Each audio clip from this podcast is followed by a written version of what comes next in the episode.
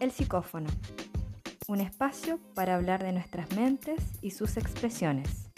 Nos acompañan el psicólogo Cristóbal Antiquera But y la psicóloga María José Campos mientras hablan de temas relevantes de psicología y de salud mental en la actualidad.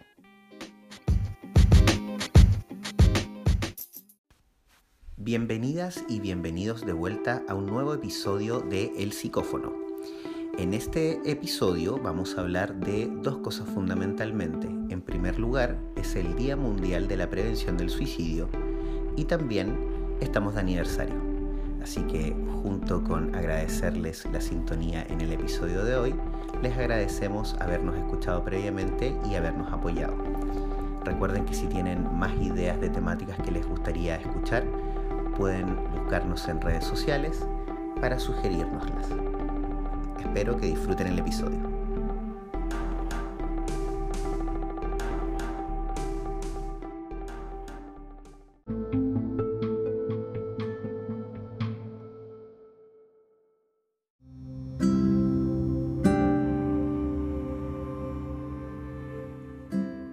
Bueno, como les contábamos en la presentación, estamos en un nuevo episodio del Psicófono. Eh, estoy aquí con María José. Hola María José, ¿cómo estás? Hola Cristóbal, un gusto de nuevo estar de vuelta. Qué entretenido, sí, estamos de vuelta y esta es una fecha especial eh, porque estamos a un año del primer episodio. Hemos estado un poquito, ¿cierto?, desaparecidos, desaparecida. Eh, pero estamos retomando de a poco el, el, podcast. Y hoy es un tema muy especial, ¿cierto? Sí, muy especial. Hoy día estamos eh, con el Día Internacional de la Prevención del Suicidio. Y qué loco, porque justamente hace un año atrás comenzamos este podcast con este mismo tema.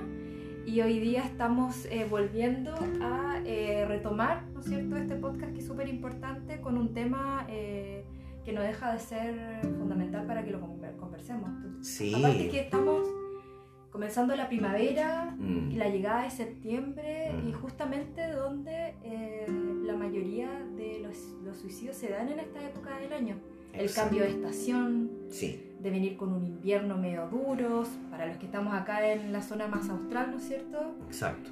Invierno con pocas horas de luz y mm. luego viene este cambio y justamente en esta época del año se producen estas cosas. Sí, sí. Eh, bueno, en este día que es muy, muy importante, ¿cierto? Eh, día Mundial de la Prevención del Suicidio, vamos, les, queremos hablar de varias cosas.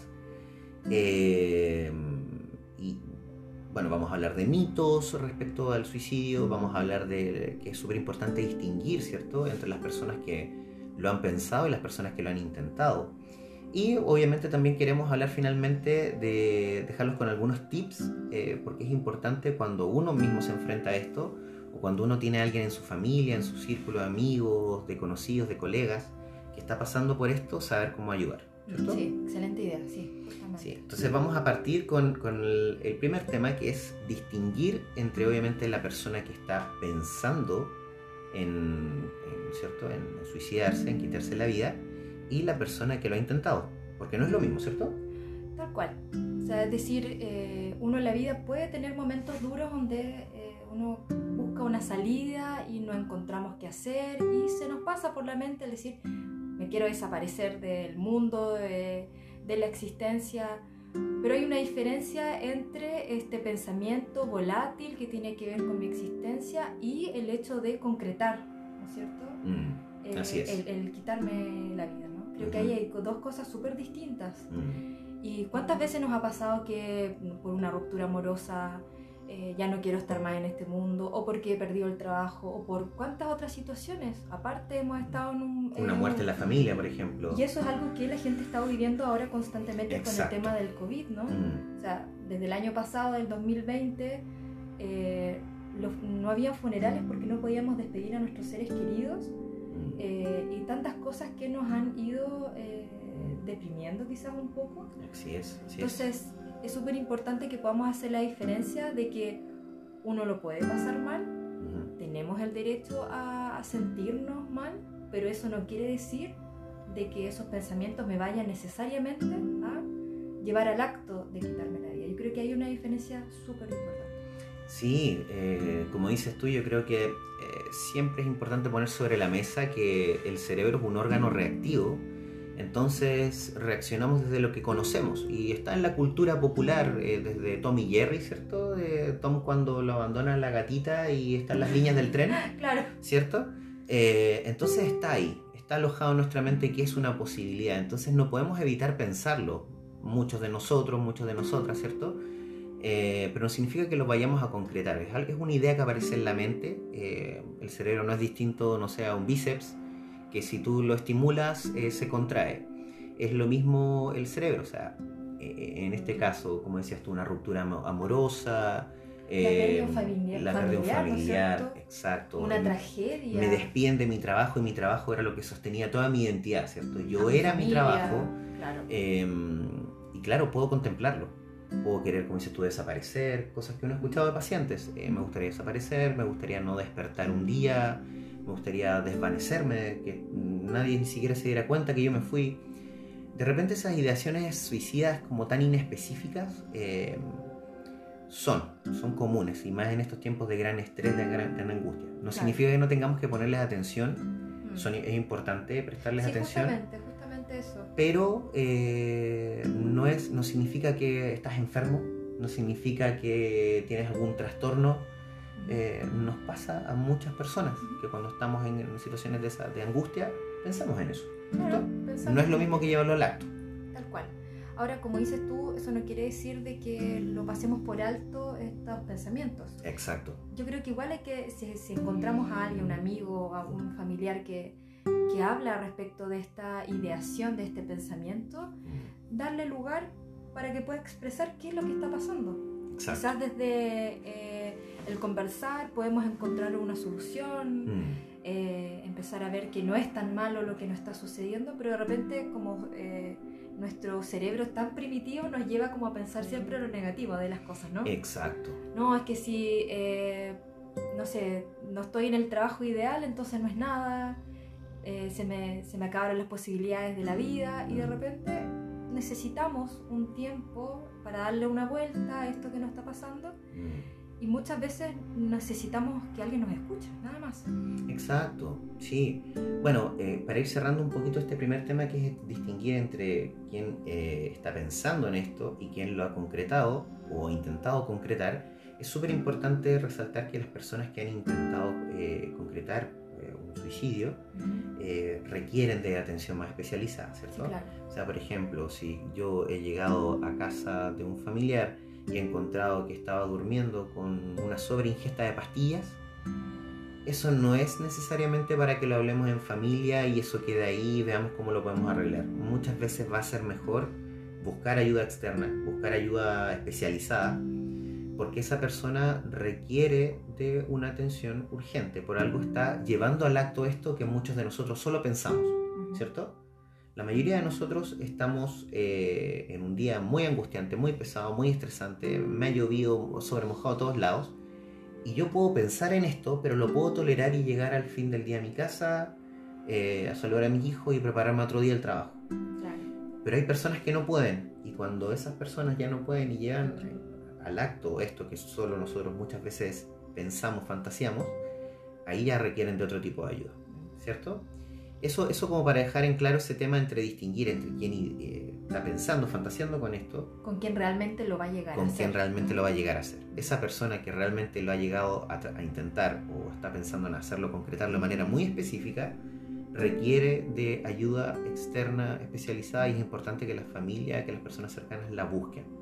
Por mucho que esa persona nos diga, pucha, eh, no, si es que es- no creo, déjame acá, yo voy a estar bien, es importante tratar de conversar con la persona y decirle que eh, a veces con ayuda de terceros podemos llegar un poquito más lejos, ¿cierto? Sí, claro.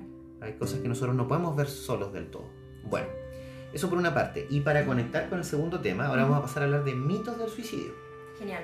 Porque eso es súper importante lo que decías tú hace un rato, que tiene que ver con que hay personas que no quieren hablar de este tema, ¿cierto? Y a veces no hablarlo es peor, Exacto. ¿cierto? Sí. Un mito esto de que cuando hablamos del suicidio es como que lo andamos propagando, como que nosotros se lo metemos en la cabeza a la gente. Claro. Y por eso muchas veces en la familia se da esto de que, eh, oye, nuestro hijo menor me dijo el otro día que había pensado en, en quitarse la vida y hagamos, hagámonos todos los tontos, no hablemos de este tema. Mm. ¿cierto? Que no es siempre la mejor solución. No, claro, es súper importante de que cuando eh, se vean estas conversaciones les pongamos atención, pero que no eh, lo dejemos como un tabú, sino que Mm. se hable al respecto, Exacto. se converse qué es lo que está Sí. pasando. Y, y creo que ahí, eh, no sé si existe una manera de poder abordar estos temas, porque me imagino que si sucede en la familia es algo difícil, obviamente, de abordar, pero tratar de ser lo más empático, eh, tratar de escuchar nada más, quizás eso es lo que necesita el otro, Mm. eh, y ver las posibilidades, ¿no? Mm. Sí, eh, escuchar sin juzgar. Claro. Es súper importante porque está este meme que es estoy triste y alguien llega y te dice no te sientas triste. Oh, gracias, ya no estoy triste. No funciona así.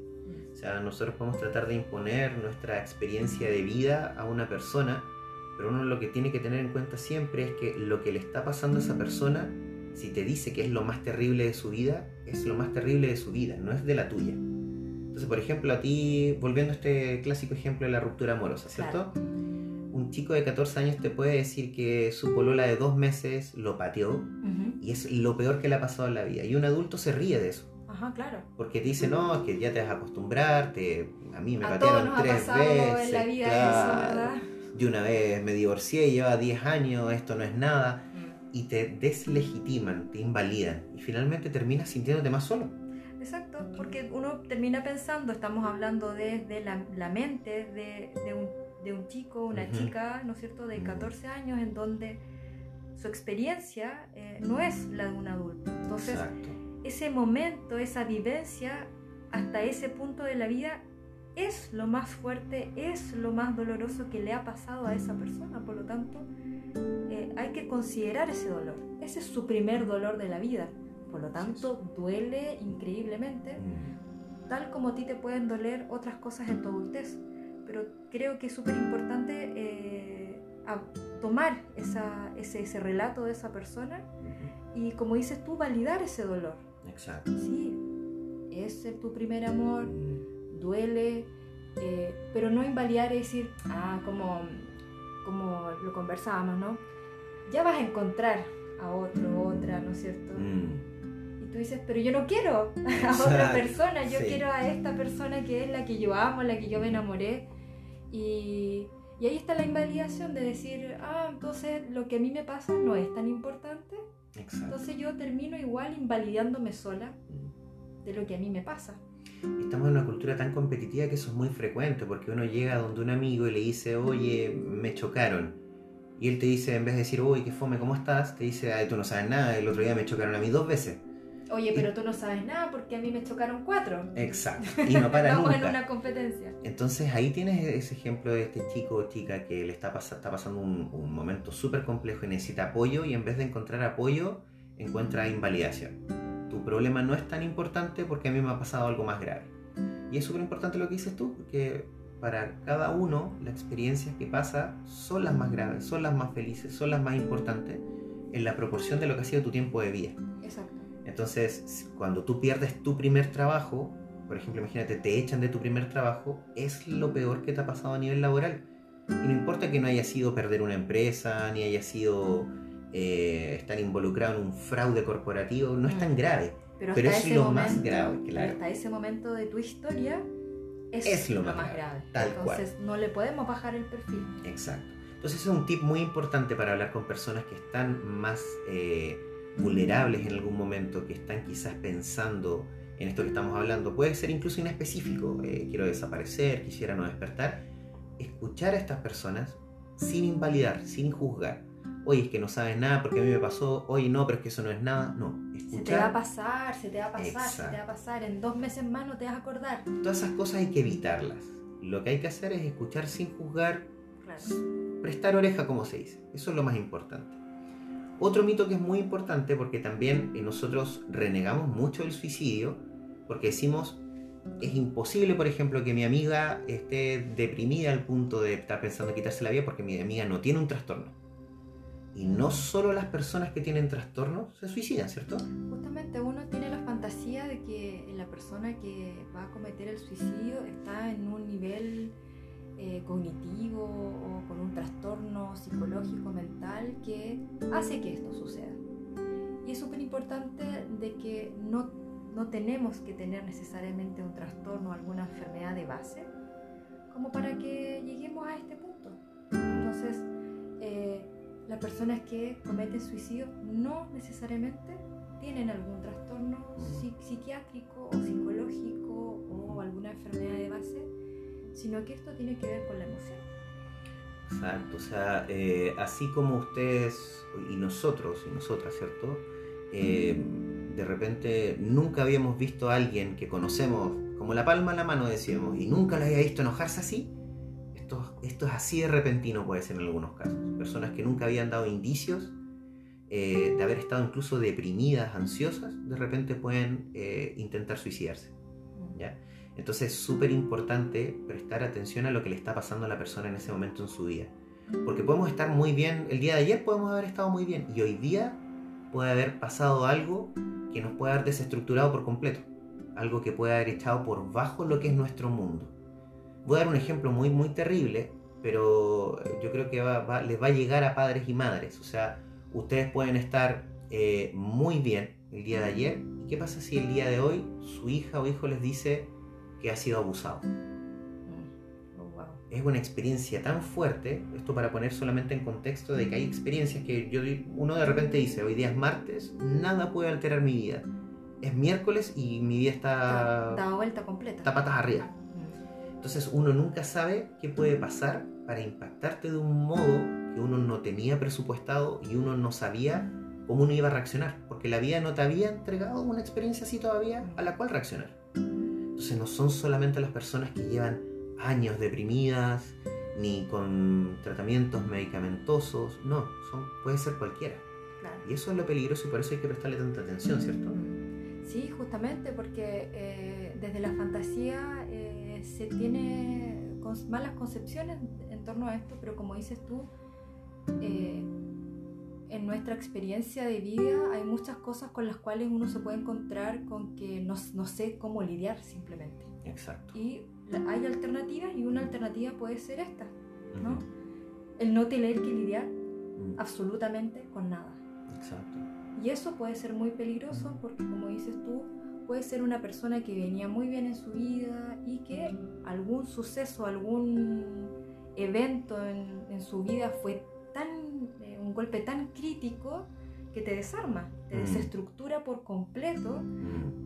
Pueden, ser, pueden caer tus valores, tus creencias, tus religiones. Exacto. Tantas cosas que pueden derrumbar eh, lo que tú tenías como concepción de la existencia, que puede dejarte sin ninguna herramienta para poder lidiar con este problema. Y ahí uno se puede encontrar mm. en la soledad absoluta, en la oscuridad absoluta, de decir, no sé porque me pueden juzgar. Exacto. Eh, me van a tratar de loco, loca, mm. si es que hablo de este tema. Por eso es tan importante poder conversarlo y que deje de ser un tabú, ¿no es cierto? El, tema de, hablar de estas cosas. Sí, las personas se tienen que sentir que no están solas y que no están siendo juzgadas, repetimos porque es súper importante. Y principalmente porque una de las temáticas que, afecta más en este tema del, suicidio es que las personas se sienten solas porque sienten vergüenza de hablar de estas cosas o culpa de que van a preocupar a sus familias. Y una de las cosas que más genera vergüenza, que se, las podemos asociar en nuestra sociedad actual también, es no tener dinero. Y son dos cosas que van muy de la mano. En el norte del país han ocurrido intentos de suicidio o suicidios últimamente muy relacionados con deudas y eso es algo que está empezando a ocurrir porque obviamente estamos en una debacle económica. Mm. Muchas personas están muy endeudadas y ese es uno de los puntos que necesitamos proteger. O sea, antes, como estamos hablando recién, era la religión, era mi espiritualidad, nuestras creencias, nuestros valores. Hoy en día es si puedo o no solventar a mi familia. Y si no puedo hacerlo y me van a embargar la casa, hay muchas personas que, por ejemplo, piensan en, bueno, quizás si me quito la vida, mi familia no queda con deudas. Claro. Por ejemplo. Claro. Entonces tenemos que prestar mucha atención a ese amigo, a esa amiga, a ese pariente que está endeudado, que hemos visto que está hasta el cuello, ¿cierto? Hace mucho tiempo atrás, que viene con deudas, que tuvo COVID, que mm, los hijos también están ansiosos por el tema de teleeducación, de que en el, sueldo, en el trabajo le bajaron el sueldo. O sea, uno puede aguantar hasta cierto punto, ¿no? Y ya de ahí en adelante uno efectivamente empieza a pensar, como dices tú, salidas o se empieza a enfermar. Son las posibilidades, ¿cierto? Sí, las alternativas que se nos presentan y aparte de que todas las vivencias son distintas, es decir, las personas tienen distintas herramientas, para algunos es súper fácil salir de, de un evento terrible por su experiencia de vida, porque tienen más fuerza desde la cabeza, desde el cuerpo, y hay otras que simplemente eh, les cuesta un poco más. Claro. Pero eso no quiere decir que estén mal, sino que es parte de un aprendizaje.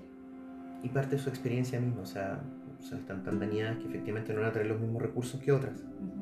O quizás a veces más, justamente porque son sobrevivientes. Claro. Es todo muy variable, depende del caso. Lo importante es prestar atención. Porque eh, está este mito también, con esto terminamos la sección de mitos, que dice que el que ha sido o fue eh, cuasi suicida, ¿cierto? Que lo ha intentado, siempre va a estar en ese estado, Claro. ¿cierto? Y ese mito aplica en el sentido contrario también, que es que la persona que ha sido alegre toda su vida Siempre lo, siempre siempre va a lo va a hacer, ¿cierto? Claro. No, no, si yo conozco al Lucho, es imposible que se... ¿Cómo va a estar en la clínica porque se trató de ahorcar? Imposible. Si yo lo conozco, un tipo súper alegre. O sea, esto nos puede afectar a todos, es transversal, y no porque yo haya sido de una línea toda mi vida, como se dice, significa que lo voy a seguir siendo, ¿cierto? Claro, ahí, ahí siento que entramos en un tema de que hay que tener mucho cuidado con las etiquetas, ¿no? Claro. No porque yo he sido esto por un tiempo significa que voy a seguir eh, siendo la misma persona o con los mismos recursos, ¿verdad? Eh, ahí hay que prestar ojo también a eso. Mm, exacto. Y ahora partimos con nuestra última sección de este programa, ¿cierto? Porque no queremos aburrirles tanto, ¿cierto? Nuestra, nuestro regreso. Claro. Eh, y es con los tips, porque la idea de este podcast no es solamente hablar y criticar y problematizar acerca de distintos aspectos de nuestra salud mental, sino obviamente eh, dejarles algo que les pueda ser de ayuda en caso de que ustedes estén viviendo esto o estén eh, eh, relacionados relacionadas con alguien que está viviendo esto, ¿ya? Para poder ayudar. Y bueno, el primer tip que se nos ocurre siempre, siempre, siempre, siempre, es, tiene que ver con esto que estábamos hablando, que es validar al otro, ¿ya? Eso es lo más importante en la comunicación efectiva, ¿cierto? Para que nos podamos comunicar de verdad con alguien, esa persona pueda estar de acuerdo eh, con confiar en nosotros, es que hay que tomarlos en serio. Si un chico, como estamos hablando, chico, chica muy joven, nos viene a hablar de que está con mucha pena, no los invalidemos, no le digamos tú que sabes de pena, no, si tú que me vienes a hablar de clases y yo en mi trabajo estoy hasta el cuello, ¿cierto? Hay que tomar en serio su, Su relato, su historia, su experiencia. Todo, todo. Súper importante. Eso es súper importante. El segundo tip, estamos hablando siempre, escuchar sin juzgar. Y eso es más difícil eh, hacerlo que decirlo. Porque todos decimos somos empáticos, ¿cierto? Todos decimos, eh, no, si yo, eh, a pesar de que tengo tal edad, me mantengo en, en contacto con la gente más joven, entonces los entiendo. Yo A todos nos- jamás haría eso que hizo esta persona. Exacto. A todos nos gusta fantasear con eso, pero en realidad todos juzgamos. Y eso se nota en que aconsejamos mucho. Yo en tu lugar haría, yo en tu lugar hubiese hecho. ¿Por qué no hiciste esto? Deberías hacer esto otro. Exacto. Eso no es escuchar sin juzgar. Escuchar sin juzgar es escuchar al otro validando lo que está diciendo, poniendo atención a cuáles son sus preocupaciones y no intentando ver qué habrías hecho tú, ¿cierto? Ujú. Sino ver qué es lo que hizo la otra persona y apoyarlo, nomás. porque ya está en su vivencia, no, no la puede cambiar. Yo creo que es una de las frases más inútiles que uno le puede decir a alguien. Yo en tu lugar lo que hubiese hecho, porque nadie tiene una máquina del tiempo, ya entonces volvamos a ese momento y apliquemos lo que me estás diciendo. Eso no es posible, hay que escuchar y apoyar. El tercer tip que le- les vamos a dar es que hablar del tema es siempre bueno, ¿cierto? No lo propaga como dice el mito. Exacto, o sea, yo creo que uno puede pensar de que si hablamos mucho de un tema vamos a propagar eh, eh, eh, este tema tabú y que la idea en el fondo no es eh, traer a personas a que tomen esta decisión, sino que todo lo contrario, conversar acerca de lo que nos está pasando. De repente pensamos de que si hablamos mucho del tema, vamos a hacer que las personas empiecen a tomar esta decisión y van a ir todas en masa casi a, a tirarse a alguna parte. Claro. Eh, Tenemos esta fantasía mucho como de las películas, ¿no? Mm, eh, de que todos van a ir en masa a, tirarse a un edificio o, o, ir a, en este caso nosotros al estrecho, qué sé yo. Eh, y no es así, eso es parte de una fantasía eh, que no tiene nada que ver con la realidad. Me hace recordar este videoclip clásico de Radiohead, donde Just, donde el tipo le cuenta su secreto a todo el resto y quedan todos tirados en el suelo. Claro. Es como si yo comparto lo que me pasa, eh, va a afectar a todo el mundo. Claro, este, este, este no sé, pues un germen, una, como una especie de virus, mm. que si yo te lo hablo a ti, tú también te vas a contagiar de, de esta cuestión. Mm. Pero no es así. Yo creo que eso es súper importante de que no lo veamos como un virus, no se esparce. Eh, simplemente al darle cabida, le das cabida a la experiencia de la persona y a poder... Eh, encontrar una solución. Si mm. finalmente para allá vamos, mm. dejar de que estos temas sean tabú en la casa y tabú en todas partes, porque uno dice tabú en la casa. Más allá de la casa, yo creo que los amigos, tabú en el colegio, desde que deje de ser tabú en, el lugar de en trabajo. El trabajo, claro. En todas partes, en los cafés, donde tenemos que hablar de estas cosas, pero sí. creo que lo dejamos siempre como a, adentro del lugar de la casa y creo que tenemos que llevarlo afuera, mm. hablar del tema, cosa de que cuando nos pase, inmediatamente yo sienta la confianza de que lo puedo hablar y de mm. que no me van a juzgar por lo que yo estoy pensando. Exacto. Y que no piense que mis sentimientos están erróneos, mm. sino que están validados por el otro, pero que esta no es la solución. Podemos encontrar otra forma para continuar. Exacto. Sí, yo creo que hay que, bueno, ese es el consejo siempre para las personas que están alrededor y para las personas que están viviendo esto, es muy importante quitarle la vergüenza a estas emociones, ¿cierto? Sí. Eh, muchas personas sienten vergüenza de estar tan agotados, sienten culpa de no poder hacer las cosas que les gustaría hacer por su familia, no tener la energía, de no tener las ganas, de no tener la motivación. Eh, sienten, por ejemplo, culpa de estar pensando en suicidarse cuando tienen hijos porque piensan cómo los voy a dejar solos, pero tienen en este momento que preocuparse de expresar esas emociones para que puedan recibir el apoyo y la ayuda que necesitan. Sí, y nos encontramos en un momento crítico, aparte de que estamos en un cambio de estación, estamos en un, en un momento crítico en términos de que eh, estamos volviendo a los trabajos, eh, eh, lo online continúa, ¿no es cierto? Mm. Hay mucha gente que está agotada, los estudiantes, los niños, eh, los adolescentes, están súper agotados de lo que es el, estudio online. Hay poca motivación mm. y, no hay ganas. Mm. No hay ganas porque lo, online no es necesariamente eh, lo más pedagógico, el sistema ideal como para poder educar. Y, y, hay muchas cosas que, que, están cambiando. Entonces uno se puede sentir muy, muy deprimido, ¿no es cierto?, por estar bajo un sistema en donde no conozco a mis compañeros, no hay una motivación. Entonces eso también puede afectar en la vida de las personas, estas, estas experiencias por las cuales estamos pasando, que nos ha dejado la ola del COVID, ¿no? Mm. Y que ahora vienen otros miedos, que mm. es volver al trabajo y que también puede generar angustia eh, y confusión en mí mm. y en los otros, en mi familia. Sí. Bueno, y y dentro de esto de, considerar eh, más opciones, de abrirse, de comunicar, es importante también considerar eh, grupos de ayuda. ¿Cierto? Súper importante buscar a personas que han vivido lo que nosotros estamos experimentando. Porque muchas veces las personas alrededor nuestro no nos van a poder entender si no han pasado lo mismo. Entonces uno tiene que buscar apoyo de personas que ya hayan pasado lo mismo esto es un consejo que también se le da a las personas, por ejemplo, que han vivido eh, con adicciones, ¿cierto?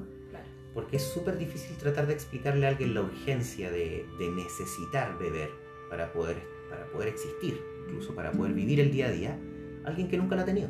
Entonces uno tiene que hablar con personas que han pasado por las mismas experiencias que uno, que quizás las han superado o están en proceso de superarlas porque a veces uno se queda sin herramientas y uno tiene que apoyarse en el de al lado. ¿cierto? Eso es súper importante. Sí. Y dentro de eso también considerar más opciones de tratamiento. Justamente, mm. yo creo que eso también es súper importante. Muchas veces eh, uno también juzga a los tratamientos, ¿no? A los tratamientos medicamentosos, a los tratamientos que no tengan nada que ver con medicamentos, otras formas de tratamiento que sean eh, desde otras miradas, mucho más holísticas.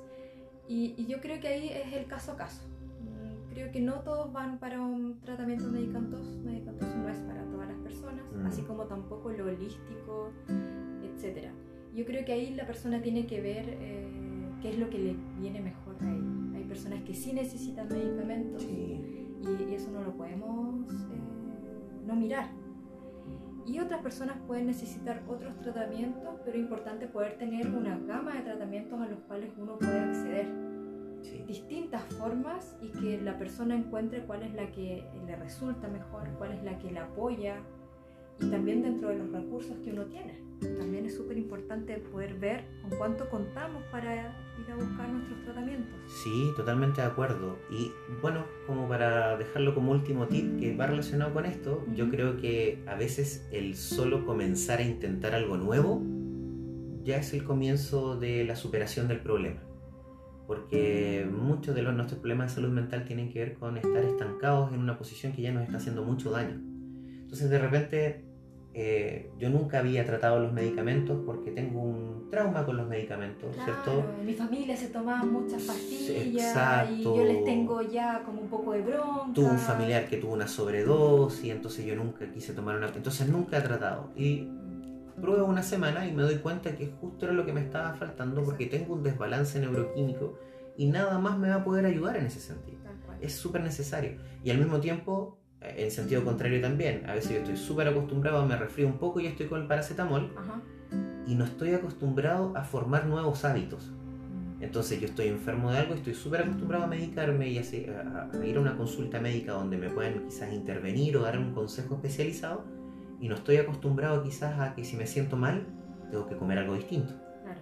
La automedicación, por ejemplo. Por que ejemplo, es un también. tema que uno está súper acostumbrado En nuestro a, país es auto- tremendo. a automedicarse. Muchas veces este exceso de automedicación hace que eh, algunos fármacos no funcionen como deberían funcionar en nuestro organismo porque ya estamos demasiado contaminados. Sobremedicados, claro. Sobremedicados, como dices tú. En otros países, bueno, como hemos conversado en otras, en otras oportunidades, tú incluso para comprar un paracetamol necesitas receta médica. Sí, sí. Porque no le puedes meter un químico farmacéutico a tu, a tu cuerpo sin una autorización especializada. Pero acá los, los medicamentos que son con receta médica son netamente los que son fuertísimos, fuertísimos, porque cualquier otra cosa de un espectro que es como más, más como para comenzar un tratamiento lo puedes obtener prácticamente en la farmacia sin ningún tipo de, de mediación de un profesional de la salud. Exacto. Y eso es peligroso. Bueno, pero ahí nos metemos en otro tema, ¿cierto? Sí, justamente. Bueno, esperamos que este nuevo episodio les haya agradado. Eh, muchas gracias a quienes nos escuchan en este primer aniversario. Eh, este año que viene vamos a hacer muchos más episodios, eh, obviamente mientras nuestro trabajo lo permita, ¿cierto? Tal cual. Es un agrado estar haciendo este podcast y bueno, esperamos que nos escuchen en el próximo episodio, ¿cierto? Sí, el próximo episodio vamos a estar con nuevos temas y no se olviden de dejar sus comentarios en Facebook, en Instagram o enviarnos al correo. Vamos a estar eh, poniendo toda la información allí para que nos hagan comentarios eh, y eh, también nos soliciten algunas ideas si es que les gustaría eh, hablar, o sea, de que nosotros hablemos acerca de algunos Sí. temas. Y estamos muy felices de volver este año 2021, volvemos con todo y eh, septiembre, por supuesto. Yo creo que eh, algo vamos a hacer con eh, algún especial de fiestas patrias, por supuesto, así que vamos a estar eh, en contacto con ustedes para continuar con el podcast. Eso, nos escuchamos en un nuevo episodio muy pronto. Hasta pronto.